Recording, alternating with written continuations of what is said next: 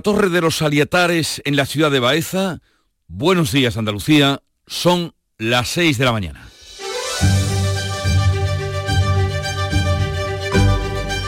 Despierta tu mente, descubre la realidad. La mañana de Andalucía con Jesús Vigorra.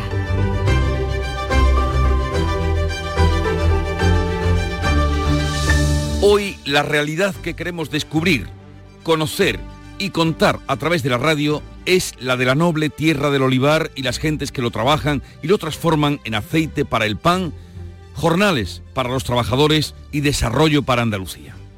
Jaén cuenta con más de 60 millones de olivos y lidera la producción oleícola en el mundo. Para que nos hagamos una idea de su importancia y significación, esta provincia cuenta con más de 300 almazaras y produce de media más de 600.000 toneladas al año, lo que representa casi la mitad de la producción de aceite de España y un 20% de la producción mundial. Y para conocer mejor y hablar con propiedad de la importancia del olivo, la recogida de la aceituna y el laborioso proceso hasta convertirse en aceite, vamos a contar la historia del grupo Oleícola de Jaén que cumple 40 años en activo. Hace tan solo unos días, el pasado 30 de septiembre, comenzó la recogida de la aceituna y toda la maquinaria se puso en marcha en Oleícola de Jaén para obtener el máximo rendimiento y la mayor calidad en la cosecha de este año. Siempre por estas fechas, al solano último de septiembre y la lluvia temprana repicando otoño, comienza la recolección de las aceitunas. Pero antes de entrar en este programa especial sobre el olivar y su larga historia, ya los romanos lo llamaron el rey de los árboles, vamos con la información del tiempo, el tiempo para hoy y la actualidad de este jueves que nos adelanta Carmen Rodríguez Garzón. ¿Qué tal? Muy buenos días. Hoy esperamos cielos eh, poco nubosos o despejados en Andalucía, salvo en el tercio oriental en el litoral mediterráneo y en el área del estrecho, donde habrá intervalos de nubes bajas y brumas matinales, sin descartar alguna precipitación débil y dispersa. Pueden subir algo las temperaturas mínimas, las máximas bajan en el litoral y se mantienen con pocos cambios en el interior. Va a soplar levante fuerte en el estrecho con rachas muy fuertes. De hecho, la Agencia Estatal de Meteorología activa este jueves avisó de nivel amarillo por fenómenos costeros en el litoral de la provincia de Cádiz y en la zona del estrecho donde se esperan vientos de levante de fuerza 7. En Canal Sur Radio, la mañana de Andalucía con Jesús Vigorra. Noticias. La mayoría de Andalucía está ya sin restricciones de aforo y horarios al encontrarse en nivel cero de alerta, pero todavía se mantienen limitaciones en algunas zonas como la capital hispalense, el distrito Costa del Sol de Málaga, la provincia de Almería entera y gran parte de Huelva, que siguen en nivel 1. Las provincias de Córdoba, Cádiz Granada de Jaén quedan completamente libres de restricciones al estar en nivel cero de alerta sanitaria. La tendencia, destacaba el consejero de Salud Jesús Aguirre, es positiva. Las cifras son muy positivas en su conjunta, todos son cifras descendentes y sobre todo con una proyección, una proyección a siete días muy descendente también. Es decir, no es un pico de sierra ni mucho menos, sino que la tendencia actualmente de la pandemia en Andalucía sigue una tendencia descendente.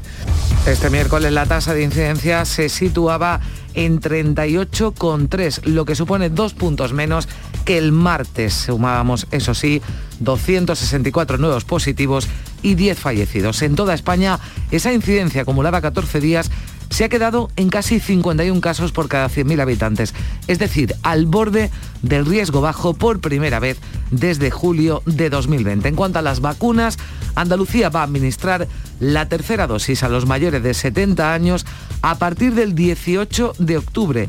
Simultáneamente se les va a vacunar de la gripe asegura la Consejería de Salud que ambas vacunas son compatibles, lo confirman los expertos, no hay ningún problema con que se pongan varias a la vez y recomiendan además vacunarse contra la gripe porque su comportamiento este año, según el jefe de epidemiología de la Delegación de Salud de Córdoba, Antonio Varo, es difícil de prever.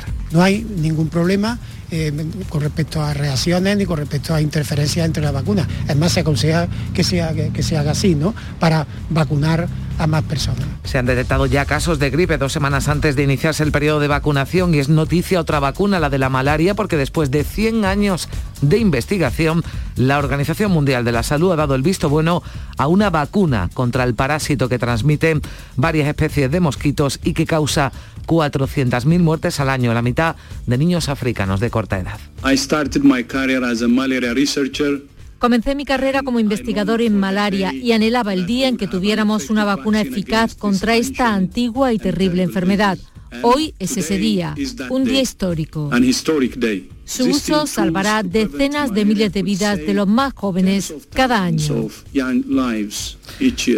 Y hoy se aprueba el proyecto de presupuestos generales del Estado para 2022 en un Consejo de Ministros extraordinario, cuentas que incorporan 25.000 millones de los fondos europeos y que fijan un mínimo del 15% en el impuesto de sociedades. La ministra de Trabajo, vicepresidenta segunda, Yolanda Díaz, ha asegurado que los presupuestos van a cambiar radicalmente la estructura social de España. Resulta muy difícil añadía negarse a su aprobación. Son presupuestos a los que es muy difícil decirles que no. Por tanto, frente a la política de destrucción del estado de bienestar de Casado, los eh, presupuestos a favor de la gente.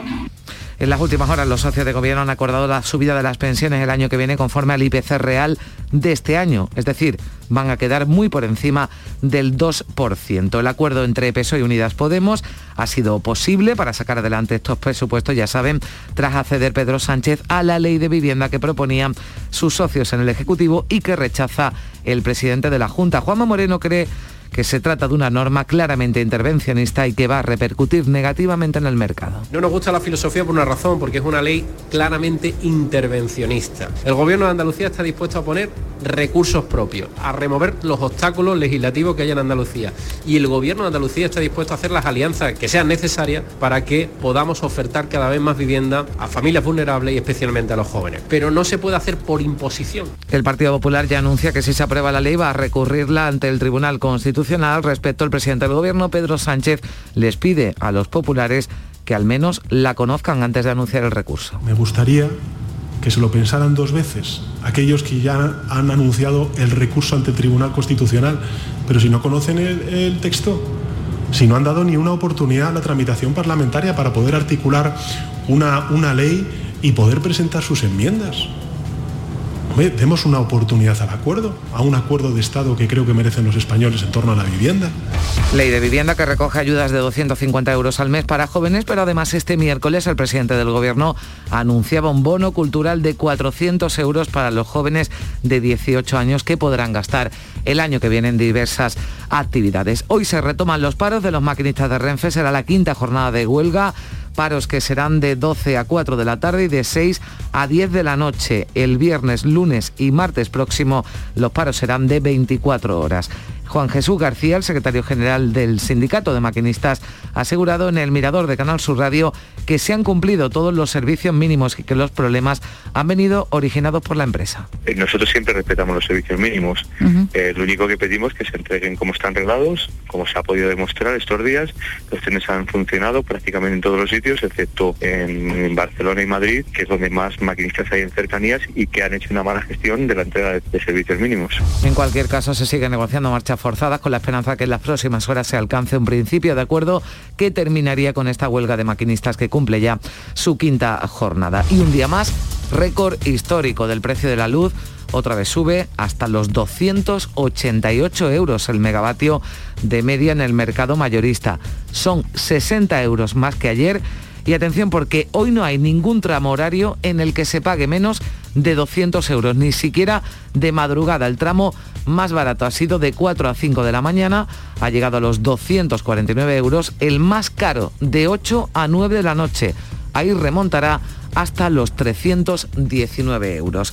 Y en deportes, victoria importante de mérito de la selección española ante Italia. 1-2 en una primera parte espectacular donde dominó con claridad la actual campeona de Europa. Y el Unicaja de Málaga ha debutado con victoria en la Basketball Championship. Se impuso en Rusia al Nizhny por 62 a 79 en una competición en la que el club malagueño parte como uno de los favoritos al título. Y son las 6 y 10 minutos, vamos a echar un primer vistazo a la prensa que destacan en sus portadas. Olga Moya, ¿qué tal? Buenos días. Hola, muy buenos días. Eh, pues sobre todo las eh, medidas económicas de ese pacto presupuestario y hay otro asunto también eh, que destaca en toda la prensa y es referida a Juan Carlos I. La Fiscalía renuncia a la querella contra Juan Carlos I, dice El País, El Mundo, dice la fiscal general, cede y ordena dar carpetazo a la investigación al emérito. También El Mundo lleva en portada que las comunidades autónomas del PP liberarán suelo y bajarán impuestos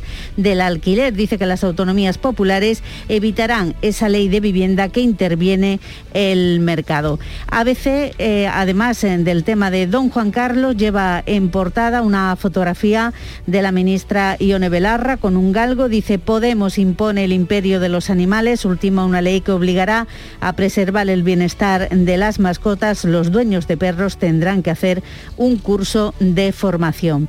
Cinco días, eh, casi toda la portada está ocupada por el tema de la escalada de la energía. Dice parón del decreto eléctrico. El gobierno prepara una revisión del contenido de la norma de septiembre porque está claro que no, no funciona y sigue subiendo los precios y convoca a los primeros ejecutivos de Iberdrola, Endesa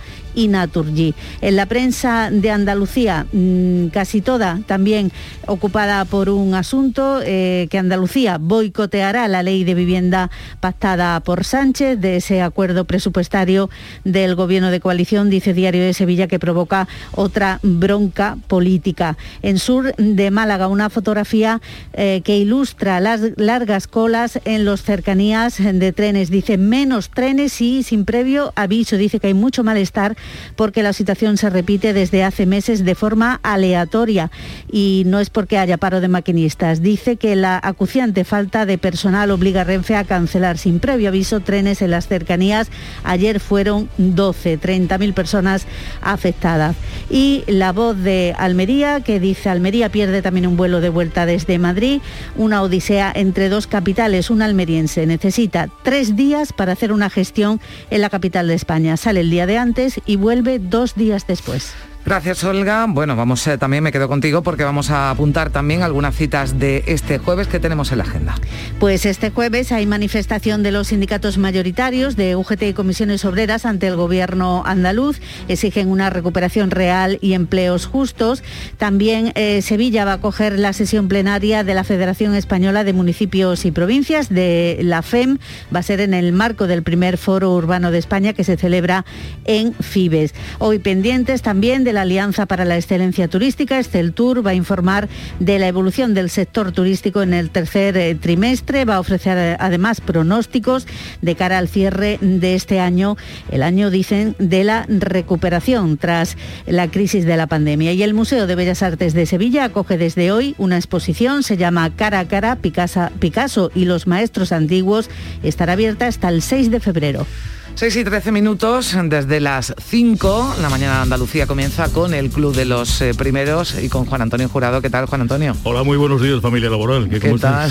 Estupendamente, estupendamente. Deseando desayunar pronto. Sí, bueno, ¿qué nos han contado hoy nuestros eh, primeros oyentes? Pues verás, planteé la pregunta a primera hora de la mañana eh, sobre los gimnasios. Si alguien había adelantado, por ejemplo, cuatro meses y se arrepintió, si fue un regalo de su pareja o algún amigo y también se arrepintió. Y resulta que prácticamente todo el mundo está deseando, si no ir al gimnasio, hacer deporte.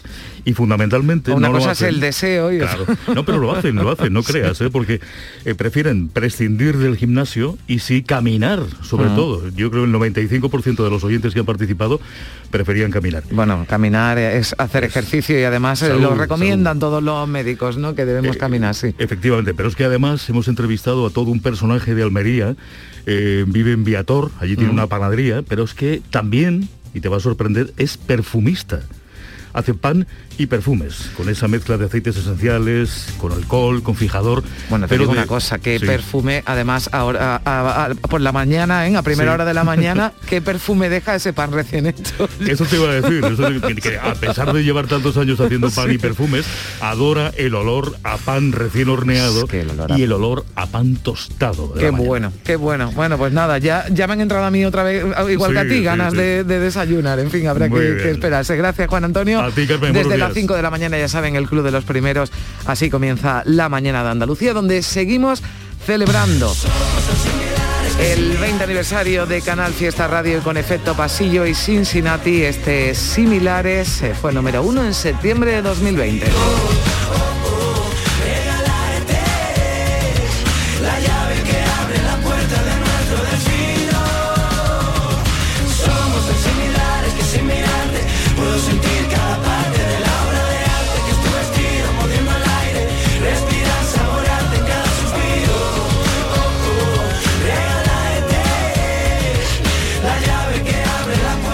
Recordamos que hoy buena parte del equipo de la mañana Andalucía se ha desplazado a Baeza para celebrar el 40 aniversario de Oleícola Jaén. A lo largo del programa, los responsables de esta empresa nos contarán los retos que tienen por delante. Vamos a repasar también la historia de este grupo, Oleícola Jaén, con su presidente, con Luis Carlos Morillo, pero también hoy entre nuestros invitados, el presidente de Cáritas Andalucía, Mariano Pérez Ayala, que nos va a hablar de ese informe que presentaba este miércoles la organización y que desvela que la pandemia ha multiplicado la pobreza en España. Nuestro país cuenta con 11 millones de personas en situación de exclusión social. Son dos millones y medio más que en 2018. También nos visita hoy el presidente del Tribunal Superior de Justicia de Andalucía, Lorenzo del Río, con quien hablaremos de los temas de actualidad que afectan a la justicia y que son muchos y variados. 6 y 16 minutos. Este jueves, la mañana de Andalucía con Jesús Vigorra te descubrirá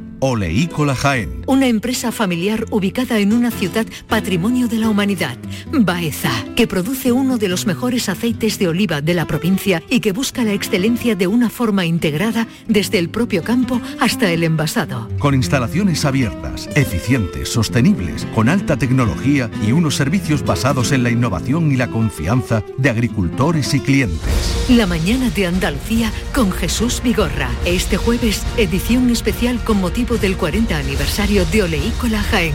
Con el patrocinio de Oleícola Jaén, olivar y aceite. Si me toca la lotería me voy a recorrer Chile, con mi chica, que siempre soñó con saber más sobre la tierra de sus abuelos. Porque a veces cumplir tus sueños es cumplir el sueño de los demás. 9 de octubre, sorteo del Día de la Hispanidad con 15 millones a un décimo. Lotería Nacional. Loterías te recuerda que juegues con responsabilidad y solo si eres mayor de edad. La mañana de Andalucía con Carmen Rodríguez Garzón. Canal Sur Radio. 6 y 17 minutos de la mañana vamos con los últimos datos de la pandemia en Andalucía. La Consejería de Salud ha notificado este miércoles 264 positivos y 10 fallecidos más en 24 horas. En los hospitales hay 259 pacientes, 77 de ellos están ingresados en cuidados intensivos. La incidencia acumulada a 14 días es de 38 contagios por 100.000 habitantes, 38 casos por 100.000 habitantes a una semana se sitúa ya en 14 esa tasa de incidencia. Almería y Huelva siguen siendo las únicas dos provincias que están por encima de esa tasa 50, en el otro extremo Córdoba que tiene solo 17. Gran parte de Andalucía ya se encuentra sin restricciones de aforo y horarios al encontrarse en nivel cero de alerta sanitaria, pero todavía se mantienen limitaciones en algunas zonas, en algunas zonas importantes. Los ocho comités territoriales de salud pública actualizaban ayer los niveles de, alerta que van a estar en vigor durante siete días y recordamos, Tres capitales de provincia, Sevilla, Almería y Huelva, se mantienen en nivel 1, lo mismo que el resto de la provincia de Almería, casi toda la de Huelva y la Costa del Sol en Málaga. Todas estas zonas tienen que seguir manteniendo algunas limitaciones como el 75% de aforo en el interior en la hostelería, 8 personas por mesa y hasta las 2 de la madrugada, mientras que el ocio nocturno está limitado a las 5 de la mañana. Las provincias de Córdoba, Cádiz, Granada y Jaén quedan completamente libres de restricciones al estar en nivel cero de alerta sanitaria, aunque hay que seguir manteniendo, recordamos, medidas como el uso de mascarillas y la distancia de seguridad. Así queda la situación en Andalucía con algunos eh, cambios, porque como decimos, por ejemplo, toda la provincia de Córdoba está ya libre de restricciones. El Comité Provincial de Alerta rebajaba a nivel cero al Distrito Sur, que era el único de la provincia que seguía en nivel 1 y que abarca municipios tan importantes como Lucena, Priego, Cabra o Puente Genil. En las calles se ha acogido muy bien la decisión de ese Comité Provincial de Alertas. Vamos, estamos todos súper contentos, mucho más felices.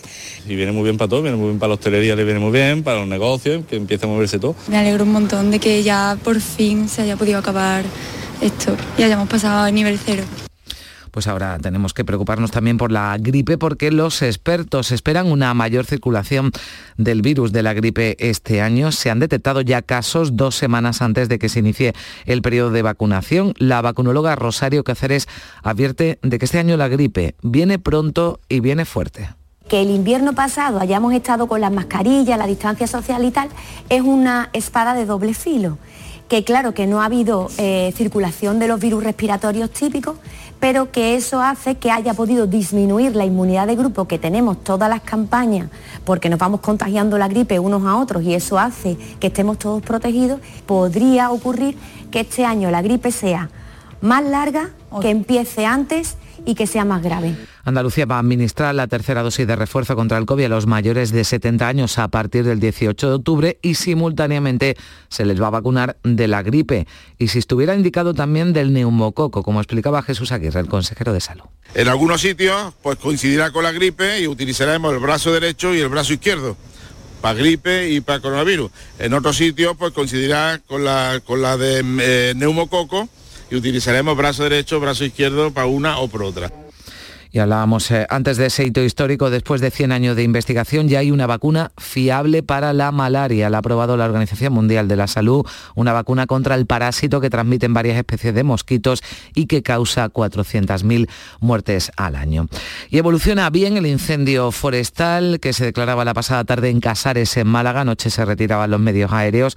Ahora 81 bomberos de Estepona y Manilva y cinco técnicos de medio ambiente y operaciones permanecen sobre el terreno. Conseguido apagar las llamas en el perímetro y están trabajando para estabilizar el fuego. Aunque se barajó en un principio, finalmente, afortunadamente, no ha sido necesario desalojar a los vecinos de las zonas eh, próximas. Y en La Palma preocupa el viento que amenaza con cambiar de dirección, extender la nube de ceniza y empeorar la calidad del aire. Dos compañías aéreas han cancelado todos sus vuelos previstos para hoy, daba el aviso Miguel Ángel El director técnico del Plan de Emergencia Volcánica. Ahora vamos a empeorar esa calidad del aire porque vamos a tener muchas más partículas eh, en suspensión, en, en particular las menores de 10 micras.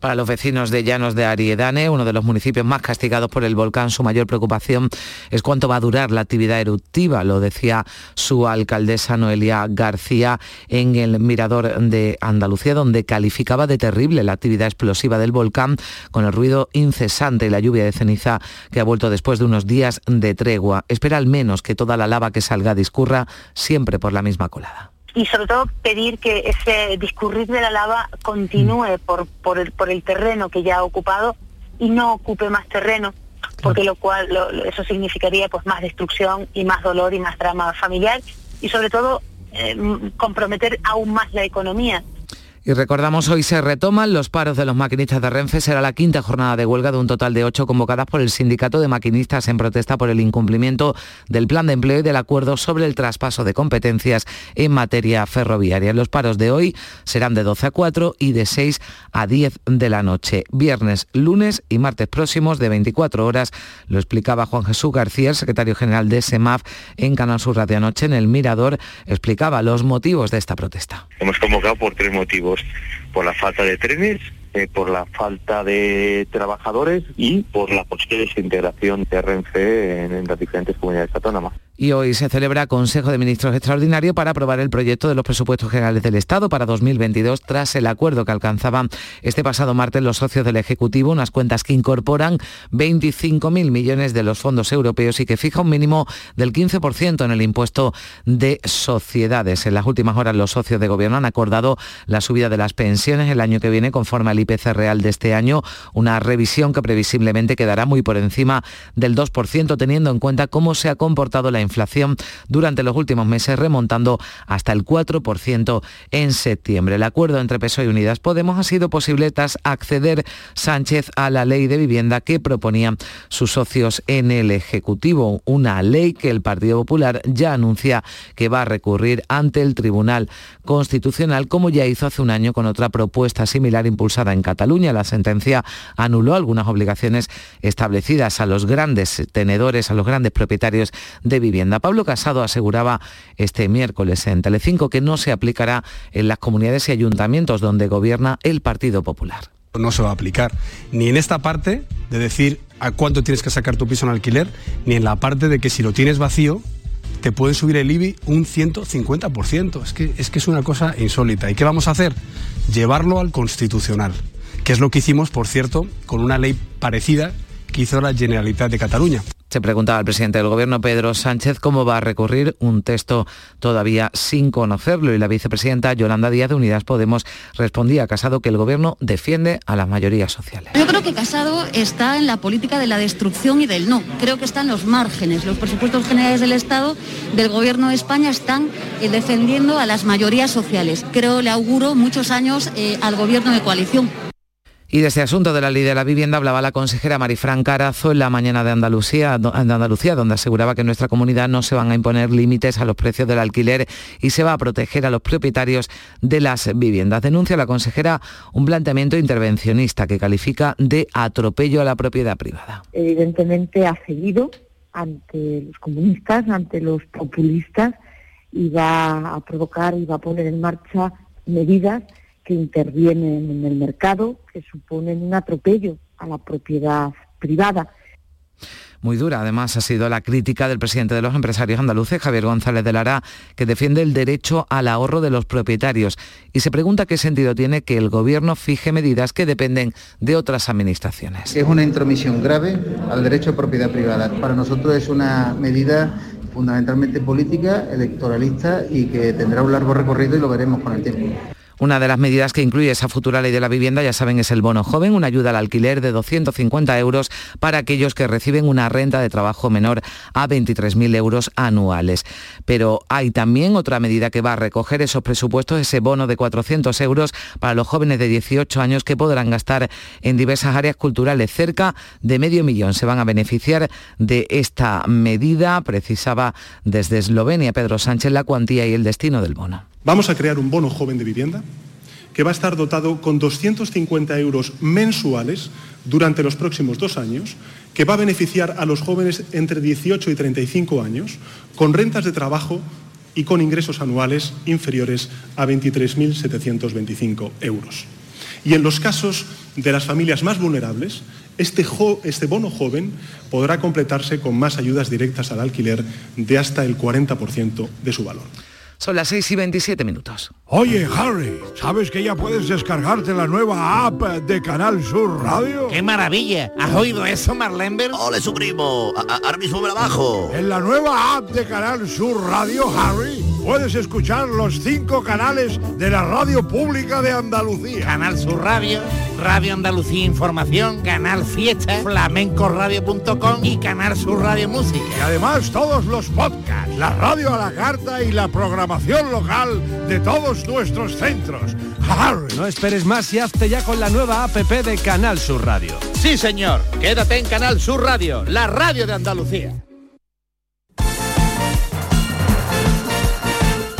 6 y 28 minutos, vamos con un avance de la información del deporte con Antonio Camaño. La selección española consiguió una victoria de mérito ante Italia 1-2 en una primera parte espectacular donde dominó con claridad a la actual campeona de Europa, con dos goles de Ferran, que volvió loco junto a Yarzábal a la defensa italiana, que se vio mermada por la expulsión de Bonucci en el tramo final de la primera parte. Y Gaby fue uno de los protagonistas porque el andaluz de los Palacios y Villafranca también se convirtió en noticia al formar parte del once titular y convertirse en el jugador más joven en debutar con la selección española. Luis Enrique habla del andaluz, habla del sevillano como futuro de la selección española. Para él está jugando como en el colegio, en el patio de su casa y es un gusto ver un jugador con esta calidad, con esta personalidad. Y repito, no es importante el día que debute, lo importante es que es el futuro de la selección con otros muchos jugadores y ya es el presente también. España espera rival en la final el próximo domingo. Francia o Bélgica se enfrentarán en Turín esta noche en busca de ese lugar en la final ante el combinado nacional. Y en el Sevilla el entrenador del conjunto hispalense, Yule Lopetegui, trabajó en la ciudad deportiva en una semana sin competición y sin muchos jugadores que están convocados con las selecciones eh, nacionales. Va a aprovechar estos días de parol Yule Lopetegui para mejorar el rendimiento de su equipo. Y el Betis también regresó a los entrenamientos sin Sergio Canales, eh, que no se ha recuperado sus problemas de tobillo y tendrá que trabajar duro para llegar al próximo fin de semana que haya competición. Y el Almería regresó también a los entrenamientos con la ausencia de Ramazani. Fue sustituido en el partido ante el Girona y se ha entrenado al margen del grupo.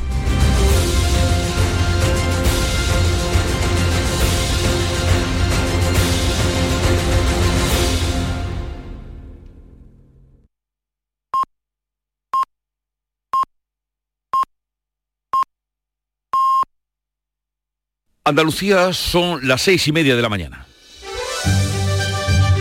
La mañana de Andalucía con Jesús Vigorra. Y a esta hora repasamos en un par de minutos los titulares del día. La mayor parte de Andalucía está ya en nivel cero de alerta, esto es sin restricciones de aforos ni horarios. Salud mantiene una semana más en el nivel 1 a Sevilla Capital, el distrito Costa del Sol de Málaga, la provincia entera de Almería y gran parte de Huelva. La incidencia baja a 38 casos de media en la comunidad. El 18 de octubre comienza la vacunación de la tercera dosis del COVID para los mayores de 70. Y a partir del 14 se pone en marcha la campaña de la gripe. Los expertos tranquilizan. Ambas vacunas son compatibles y recomiendan no evitar la de la gripe porque este año el virus viene más fuerte y llega antes. La Organización Mundial de la Salud aprueba por primera vez una vacuna contra la malaria. Hito histórico que llevaba décadas buscándose para atajar una enfermedad que causa 400.000 muertes al año, la mitad en niños de corta edad. Un Consejo de Ministros extraordinario aprobará hoy el proyecto de presupuestos de 2022. Las cuentas contarán con un techo de gasto récord, un importante aumento de la financiación autonómica, una subida del sueldo de los funcionarios del 2% y un bono vivienda para jóvenes. Arrecian las críticas por la futura ley de vivienda que ha hecho posible ese acuerdo de presupuesto. Andalucía no va a limitar el precio del alquiler ni subirá el IBI de las casas vacías. Si sale adelante, el Partido Popular llevará la norma al Tribunal Constitucional. Los jóvenes que cumplan 18 años en 2022 recibirán un bono cultural de 400 euros. Dinero para gastar en libros, música, cine o teatro. Se van a beneficiar cerca de medio millón de jóvenes y la industria cultural. Francia da 300 euros al alcanzar la mayoría de edad. Italia da 500. El precio de la luz pulveriza su récord de ayer, sube hoy a 280 euros el megavatio hora. No bajará de los 200 euros en ningún tramo horario y alcanzará los 319 entre las 8 y las 9 de la noche. Pedro Sánchez ha pedido a Bruselas que promueva la compra conjunta de gas, pero varios países de la Unión se oponen. La pandemia lleva ya lleva a la pobreza dos millones y medio de personas más. En España hay ahora 11 millones de pobres, 6 millones en situación extrema. Solo en 4 de cada 10 hogares se vive dignamente. Lo dice Cáritas en su último informe. Quinta jornada de huelga en Renfe. Los maquinistas convocan hoy paros parciales de 12 a 6 y de de 12 a 6 de la tarde y de 6 de la tarde hasta las 10 de la noche. El viernes, lunes y martes próximos serán de 24 horas. De 12 a 4 de la tarde y de 6 a 10 de la noche. Esos son los paros que incluye hoy esa jornada de huelga en Renfe. Los embalses de la cuenca del Guadalquivir están en situación de emergencia. La Confederación Hidrográfica activará el protocolo de sequía el 2 de noviembre si no llueve antes en abundancia. Y el incendio forestal declarado en Casares, en Málaga, evoluciona bien. 81 bomberos de Estepona y Manila Han conseguido apagar las llamas en el perímetro y trabajan para estabilizar el fuego. No ha sido necesario desalojar a los vecinos de zonas próximas. ¿Y qué tiempo esperamos para hoy, Olga? Pues hoy cielos en despejados en Andalucía, salvo en el tercio más oriental, en el litoral mediterráneo y en el área del estrecho, donde no se descarta que haya alguna precipitación débil. Suben algo las temperaturas mínimas, las máximas bajan en el litoral y se mantienen con pocos cambios en el resto. Levante fuerte en el estrecho, con rachas muy fuertes. Hay aviso de nivel amarillo en la provincia de Cádiz y en la zona del estrecho. Allí se esperan vientos de fuerza 7.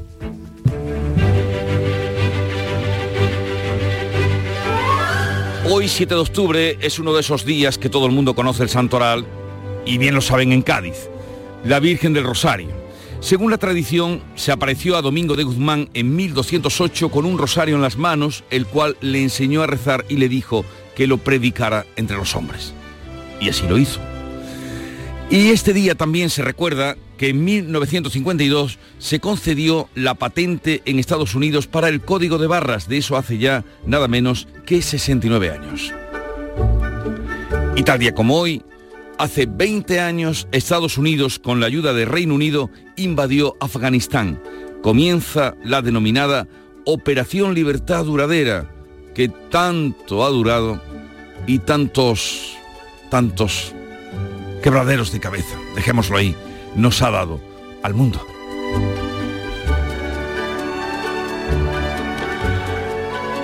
Y la cita del día habla de paz porque, eh, Carmen, como bien sabes, el olivo, que es lo que hoy nos trae a Baeza, es el símbolo de la paz, se representa con la rama del olivo.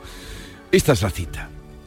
Traigo en una mano la rama de olivo y en la otra el arma de los que luchan por la libertad no permitan que deje caer el olivo.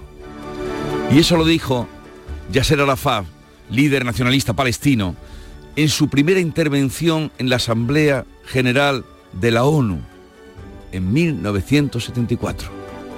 Traigo en una mano la rama del olivo y en la otra el arma de los que luchan por la libertad. No permitan que deje caer el olivo.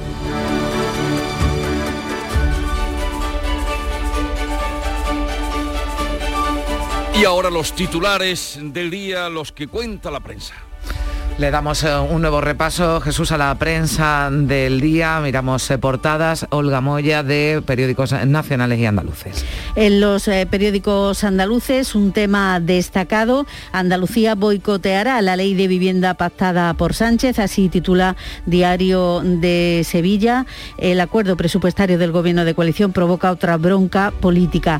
También hay más asuntos, por ejemplo, en Diario Córdoba, la ocupación hotelera en Córdoba en el puente del Pilar va a llegar al 90%. En la voz de Almería, pues hace una crítica a la pérdida de un vuelo de vuelta desde Madrid. Dice que hay una odisea entre las dos eh, capitales porque un almeriense necesita tres días para hacer una gestión en la capital de España. En sur de Málaga se hace eco de las largas colas que hay en los trenes de cercanías, menos trenes y sin previo aviso. Dice que hay falta de personal que obliga a Renfe a cancelar estos trenes de cercanía. Ayer fueron 12 y las quejas de 30.000 usuarios, sobre todo en la línea de, de Fuengirola, que van en aumento. Huelva Información con una fotografía de portada que ilustra mm, eh, las, las quejas de las asociaciones vecinales que piden que los hosteleros despejen ya las aceras de mesas y sillas tras la vuelta a la normalidad. Dice calles para todos. En Ideal de Jaén proponen abrir los albergues de la provincia en un mes y vacunar a los temporeros. Ideal de Granada, con este suceso, un camión estacionado sin freno de mano mata a una mujer en el violón. Se arrastró a la víctima más de 10 metros. En Diario de Cádiz, el titular más destacado es este. El jurado declara inocentes a los eh, policías del caso Santa María. Recordamos cuatro agentes que fueron acusados de la muerte de un hombre al que detenían en el barrio Santa María en la madrugada del sábado santo de 2015. En la prensa nacional eh, hay un asunto destacado que llevan casi todos los diarios y es que la Fiscalía eh, renuncia a la querella contra Juan Carlos eh, I. Dice el país que la regularización fiscal y la inviolabilidad empujan al archivo. Pero hay también otro asunto destacado sobre el pacto presupuestario. El país dice que el tipo mínimo de sociedades solo afecta al 1% de las empresas y que las autonomías del PP la regulación de la nueva ley de vivienda. El mundo, las comunidades autónomas del PP liberarán suelo y bajarán impuestos del alquiler. Dice que las autonomías populares evitarán esa ley que interviene el mercado. Y ABC con eh, el asunto de la nueva ley de bienestar animal, dice Podemos impone el imperio de los animales, una ley que obligará a preservar el bienestar de las mascotas. Los dueños de perros, por ejemplo, tendrán que hacer un curso de formación y los canes no podrán estar solos más de 24 horas. Gracias, Olga. Son las 6 y 39 minutos. Continuamos aquí en la mañana de Andalucía de Canal Sur Radio. Ay, qué bonito es ver crecer las cosas. El jardín de tu casa, tus hijos en la universidad, tu negocio prosperando. ¿Ahora qué? Crecer, crecer es lo que está haciendo el bote de Euromillones, que este viernes 8 de octubre ya va por los 202 millones de euros. Viernes 8 de octubre, bote de Euromillones de 202 millones. Euromillones, dueños del tiempo. Loterías te recuerda que juegues con responsabilidad y solo si eres mayor de edad. Este jueves, la tarde de Canal Sur Radio con Mariló Maldonado se va a Fuente Palmera de Boda, el evento nupcial de referencia en el que podrás encontrar todo lo que necesitas para ese día tan especial, con todo tipo de productos y servicios. La tarde de Canal Sur Radio con Mariló Maldonado. Este jueves, desde las 3 de la tarde, desde Fuente Palmera, en la decimocuarta edición de Fuente Palmera de Boda. Organiza la Asociación de Empresarios de Fuente Palmera, con la colaboración del Ayuntamiento de la Colonia de Fuente Palmera, Diputación de Córdoba y Junta de Andalucía. Todo el deporte de Andalucía lo tienes en El Pelotazo de Canal Sur Radio. La información de nuestros equipos, las voces de los deportistas y los protagonistas de la noticia. Tu cita deportiva de las noches está en El Pelotazo, de lunes a jueves a las 11 de la noche, con Antonio Caamaño. Quédate en Canal Sur Radio, la radio de Andalucía. La mañana de Andalucía con Carmen Rodríguez Garzón. Canal Sur Radio. El próximo año habrá oposiciones en Andalucía para educación primaria y en los conservatorios. Serán más de 4.000 plazas en total. Además, la oferta de empleo público docente de este año va a ascender a 3.390 plazas, incluyendo el 100% de la tasa de reposición de 2020.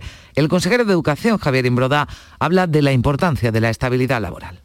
Estabilizar los equipos docentes, ¿no? Se estabilizan, ganan sus plazas y ganar plazas no significa relajarse, sino significa estabilizarse. Con lo cual, cuanta más estabilidad haya, mejores serán los proyectos educativos. Mejor será, mejoraremos la calidad educativa de nuestro sistema, ¿no? Así que más de 4.000 plazas para el próximo verano para maestros, para profesores de música y de artes escénicas se pondrán a disposición de todos aquellos que quieran opositar.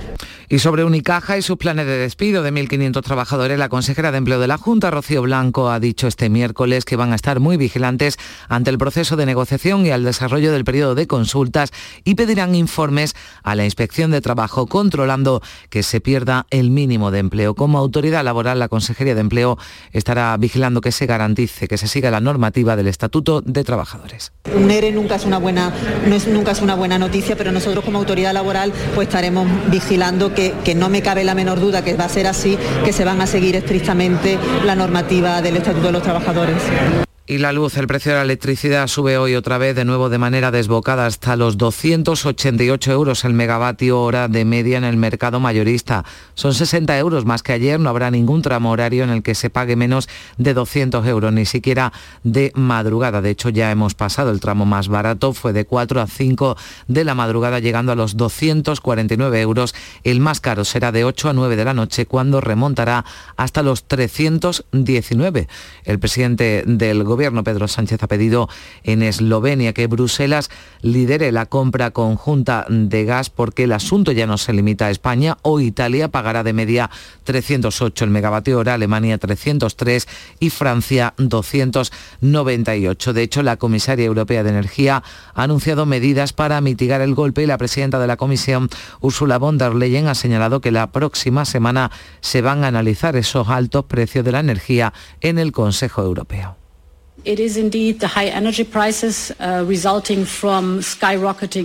Esta subida es consecuencia de la escalada de los precios del gas. Si miras las renovables, los precios han sido estables. Incluso han bajado el último año. Por lo tanto, está claro, nuestro futuro está en las renovables, no en el gas, del que somos muy dependientes. El 90% del gas que consumimos es importado pues son altos precios de la luz que sin duda no ayudan a todas esas familias que lo están pasando realmente mal y que han aumentado en España, lo dice un informe de Caritas. La pandemia ha tenido un enorme impacto en la economía de nuestro país. Se ha disparado la pobreza severa que ya alcanza a 6 millones de personas. 11 millones están en situación de exclusión social. Son 2 millones y medio más que en 2018. Tomás Ulrich de Caritas explica el dolor que sufre una familia en esta situación.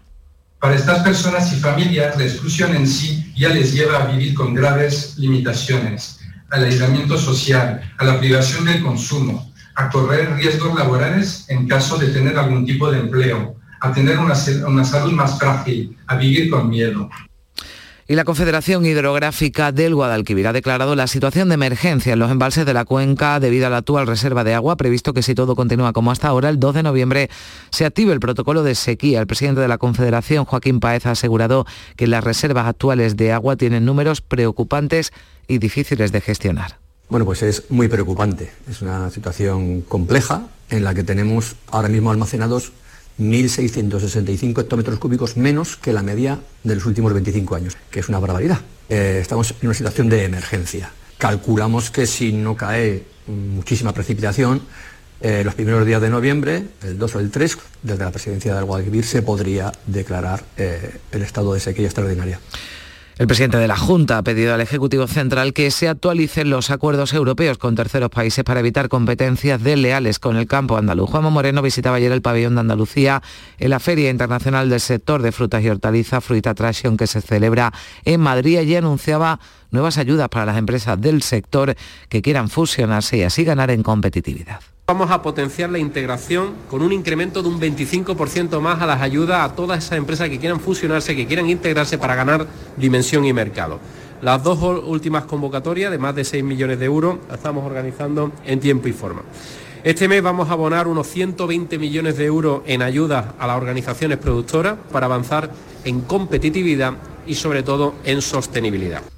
También les contamos que el Tribunal Constitucional, decisión que tomaba ayer, ha avalado la prisión permanente revisable por una mayoría de siete votos a tres. El alto tribunal respalda la pena que fue introducida en el Código Penal en 2015 por el gobierno de Rajoy y responde así al recurso que presentaron el PSOE y el resto de grupos de la oposición. Y la fiscal general Dolores Delgado va a dictar en las próximas semanas un decreto que ordena el archivo de la investigación de las finanzas de Juan Carlos I en base a tres causas. La inviolabilidad del rey emérito, los hechos anteriores anteriores a su abdicación en 2014, las dos regularizaciones fiscales a las que se ha acogido y la prescripción o la falta de pruebas en el resto de asuntos. La Fiscalía estima innecesaria la citación o presentación de querella contra Juan Carlos I y esto abriría la puerta a su regreso a España tras conocerse la noticia. El presidente del Gobierno, Pedro Sánchez, ha reivindicado la absoluta libertad de la Fiscalía en sus investigaciones al rey. Lo cierto es que el asunto puede provocar una nueva fricción entre los socios de gobierno. Y más cosas. BlaBlaCar supera ya su nivel de negocio anterior a la pandemia. El director de operaciones de la compañía en España y Portugal, Floren Vanguard, ha asegurado en el Mirador de Andalucía que este servicio para compartir vehículo y desplazarse a cualquier lugar sobrepasa ya los 2 millones de usuarios aquí en Andalucía, 6 millones en toda España y hoy en día tenemos eh, más de 6 millones de usuarios en España y, más de 2 millones en, Andalucía. La verdad, un tercio de, los usuarios de, de España son, son de Andalucía y uno de cada cuatro andaluz es usuario de BlaBlaCar. El próximo objetivo de la compañía es salir a bolsa en los eh, próximos meses. Y en Cádiz, en la Federación de Empresas del Metal ha cogido por sorpresa las declaraciones del presidente de Navantia, Ricardo Domínguez, en las que aludía a la falta de capacidad de las empresas auxiliares para afrontar el volumen de trabajo que se necesita en la reparación de cruceros y de otros encargos. El secretario de Industria de UGT, Antonio Montoro, insiste en que, el problema, en que el problema no es de las auxiliares, sino de Navantia como empresa matriz asegura que hay personal cualificado que está en el paro. El problema es que estos trabajos se van, eh, se ofrecen a muy bajo precio, donde mm, tenemos que recurrir con lo que está ocurriendo, que es los incumplimientos de convenio y lo que luego ocurre, los accidentes de trabajo, por el trabajo precario en el que se valoran esos trabajos. Y la Policía Nacional ha desarticulado una organización dedicada a la trata de seres humanos con fines de explotación laboral. Hay detenido cinco miembros de una misma familia de la localidad sevillana de Carmona. La organización captaba a sus víctimas todas extranjeras para someterlas a interminables jornadas laborales en fincas agrícolas de Alcalá del Río, sin contrato, sin derecho a descansos y obligados a trabajar aunque estuvieran enfermos. Nos contaba la portavoz de la Policía Nacional, Macarena de la Palma, cómo encontraron al menos a 32 personas. Lo primero que hacían eran captar a estos trabajadores que eran asignados en vivienda de Villanueva del Río, donde vivían en condiciones deplorables hasta 13 personas en tan solo tres habitaciones. Trasladaban a los trabajadores a las explotaciones agrícolas en furgonetas en las que viajaban más de una quincena y les cobraban 5 euros por cada aporte y el cadáver calcinado que, se, que encontró un hombre el lunes por la tarde en Sevilla en una cuneta junto al Estadio de la Cartuja fue trasladado al lugar donde fue hallado el cuerpo de un varón adulto. La policía trabaja sobre la hipótesis de una muerte violenta. Ahora se comprueba la denuncia sobre desapariciones hechas en las últimas semanas. Y ha quedado visto para sentencia en la audiencia de Sevilla el juicio a seis seguidores ultras del Sevilla acusados de agredir aficionados de la Juventus que se encontraban con, en un bar junto a la catedral. Y la Fundación Andaluza del Dolor ha concedido el premio Comunicación 2021 al programa de Canal Sur Radio por tu salud, presentado y dirigido por Enrique Jesús Moreno y que pueden escuchar de lunes a viernes de 6 a 7 de la tarde. Ahora son las 7 menos 10 minutos de la mañana.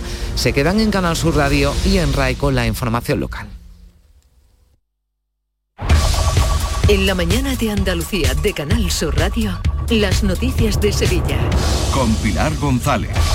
Hola, buenos días. Sevilla es una de las tres capitales andaluzas que se mantiene en el nivel 1 de riesgo, aunque toda la provincia, todos los pueblos recuperarán el viernes la normalidad 19 meses después de que comenzara esta pandemia que ha matado en toda Sevilla a casi 3.000 personas. Hoy tenemos cielo despejado, viento de componente este flojo, más intenso en el sureste, donde las temperaturas máximas van a bajar. La máxima prevista para hoy es de 31 grados en Écija, Lebrija y Morón, 32 en Sevilla. A esta hora tenemos 19 grados en la capital. En Canal Sur Radio, las noticias de Sevilla. Toda la provincia, excepto la capital, va a recuperar a partir del viernes la normalidad después de un año y siete meses. El Comité Territorial de Alerta ha decidido bajar el nivel a cero en todos los pueblos y es que en esta última semana la situación ha mejorado bastante. De hecho, todos los distritos sanitarios están muy por debajo de la tasa límite de 50 casos por 100.000. Concretamente, el Aljarafe está en 26, el Distrito Sur en 33 y los distritos Este y Norte en 34 casos por 100.000 habitantes. La capital también ha bajado, pero todavía está en 53,7 casos y, por tanto, como mínimo, una semana más seguirá en ese nivel 1 con restricciones de aforos y horarios. Entre los sevillanos, opiniones variadas. Una semanita más debería dejar un poquito de más de, de tirar un poquito más la mano y darnos más, más libertad. Me parece a mí que está superada la situación del COVID. por una semana más no pasa nada, creo yo, ¿no? Si tenemos que estar una semana más así, pues estaremos. En las últimas horas, dos personas han fallecido y sumamos 63 contagios. La Virgen de los Reyes saldrá antes de que termine el año, probablemente en noviembre. La procesión la está organizando el Cabildo Catedral, tal como ha confirmado aquí en Canal Sur Radio el presidente del Consejo de Cofradías, Francisco Vélez. Se está trabajando a ver cuándo el señor arzobispo también eh, pues está interesado en que, esto, en que esto sea así, y el Cabildo Catedral, y bueno, esta casa también. Y yo creo que bueno, que es lo que, lo que toca porque bueno, estamos uh, conmemorando 75 años de patronazgo y 800 años de que llegó la Virgen de los Reyes. Y los hosteleros de Sevilla piden mano dura, más sanciones contra los bares que ponen más veladores de los permitidos en sus terrazas. El presidente de la patronal entiende que las quejas que se están produciendo por parte de numerosas asociaciones de vecinos por los veladores en la calle son por establecimientos que incumplen la normativa. Antonio Luque ha asegurado que ya no hay negocios con exceso de esos veladores y que 50 establecimientos que instalaron en su día plataformas para poner mesas en los aparcamientos están negociando ya con el ayuntamiento su continuidad mientras se mantengan las restricciones por la pandemia. Los veladores eh, eh, el, problema que hablan de vecinos solamente son 50 plataformas que van a seguir. Por eso en la siguiente reunión hemos quedado con el ayuntamiento que vengan también los vecinos, que aquí se trata de, de tener diálogo, consenso y sentido común y que entre todos llegamos a acuerdo para convivir.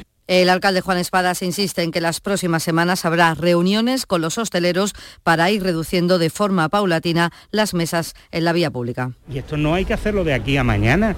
Evidentemente los vecinos y el resto de la sociedad sevillana sabe que eso se va a retirar. Se hará de manera consensuada con una parte y con la otra.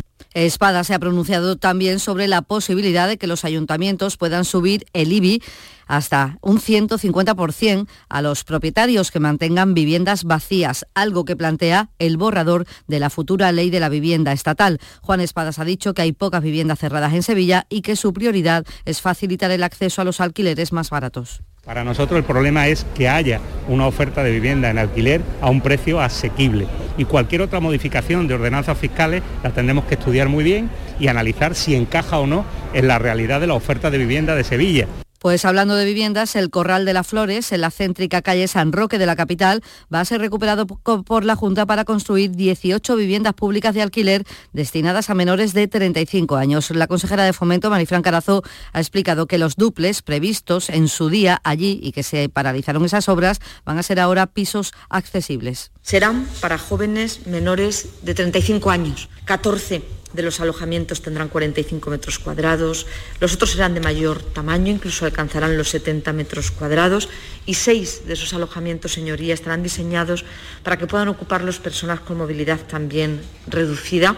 Comisiones Obreras y UGT han convocado una manifestación esta mañana que partirá a las once y media desde la Plaza del Cid e irá a San Telmo. Reclaman al Gobierno andaluz el blindaje de los servicios públicos, presupuestos enfocados a salir de la crisis y una apuesta clara por el empleo de calidad. El responsable de comunicación de Comisiones Obreras en Sevilla, José Manuel Torres, pide a los sevillanos que acudan a esta protesta. Que todavía tenemos en Sevilla 5.400 personas en paro más que hace dos años y la tasa de paro en mujeres y en jóvenes sigue muy por encima de la media. Por todo ello, animamos a la ciudadanía sumarse a la movilización convocada por Comisiones Obreras de Andalucía y UGT para exigir recuperación real y empleo justo. La protesta, como han escuchado, es a nivel andaluz. Les contamos también que hoy es la quinta jornada de huelga en Renfe. Los maquinistas convocan paros parciales de 12 del mediodía a 6 de la tarde y de 6 después a las 10 de la noche. Viernes, lunes y martes próximos serán de 24 horas. Son las 6 de la mañana y 55 minutos.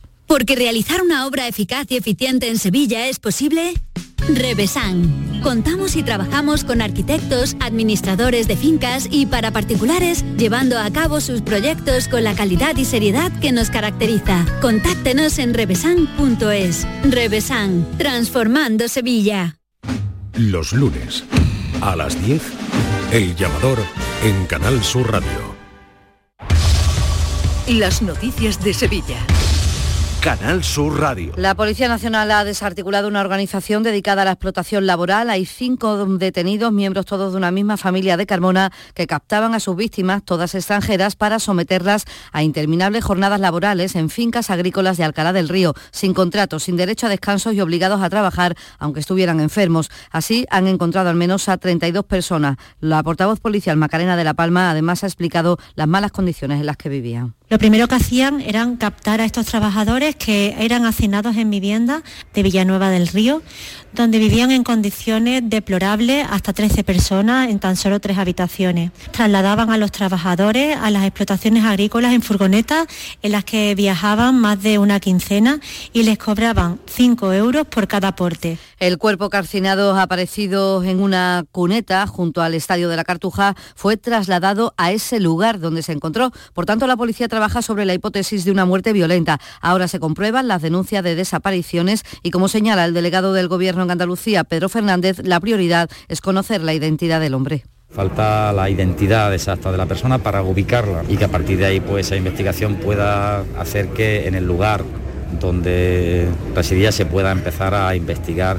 Tiene, como ustedes bien saben, todos los indicios de que sea una muerte eh, violenta. Y la policía ha concluido que el incendio de Triana en el que ha muerto un hombre de 85 años se originó en el salón de la vivienda. Hay cuatro casas afectadas y zonas comunes del bloque, aunque según el responsable de los bomberos podría haber sido peor. Es una auténtica ratanera y sobre todo porque ha habido también, sobre todo las evacuaciones espontáneas, es lo más temible. Y mucha gente tiende a subir, lógicamente, y salir a la azotea. Y ahí olvida lo más esencial, que es la llave de la puerta de la azotea. Si no la tienen, pues ahí se quedan atrapados realmente. Y un final tranquilizador porque la policía local de Mairena del Alcor ha localizado en buen estado a un anciano con Alzheimer que había desaparecido en su pueblo de Utrera. Recorrió 30 kilómetros en autostop y este agente, Jorge Gómez, lo encontró. Lo localizamos en la puerta de una farmacia con cuatro bolsas de comida. Y bueno, vivimos en el estado que se encontraba este señor y, y decidimos de llevarlo a su domicilio.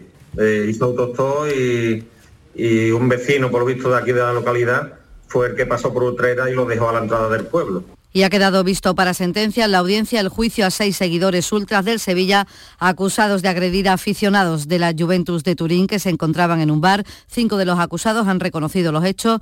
Su pena es ahora de nueve meses de cárcel y han pagado una indemnización de 13.000 euros. Y el sexto acusado dice que no participó en la pelea y se enfrenta a casi cuatro años de cárcel. Vamos ya con el deporte. Antonio Camaño. Gaby, un sevillano de los Palacios, se ha convertido en el jugador más joven en debutar con la selección española de fútbol.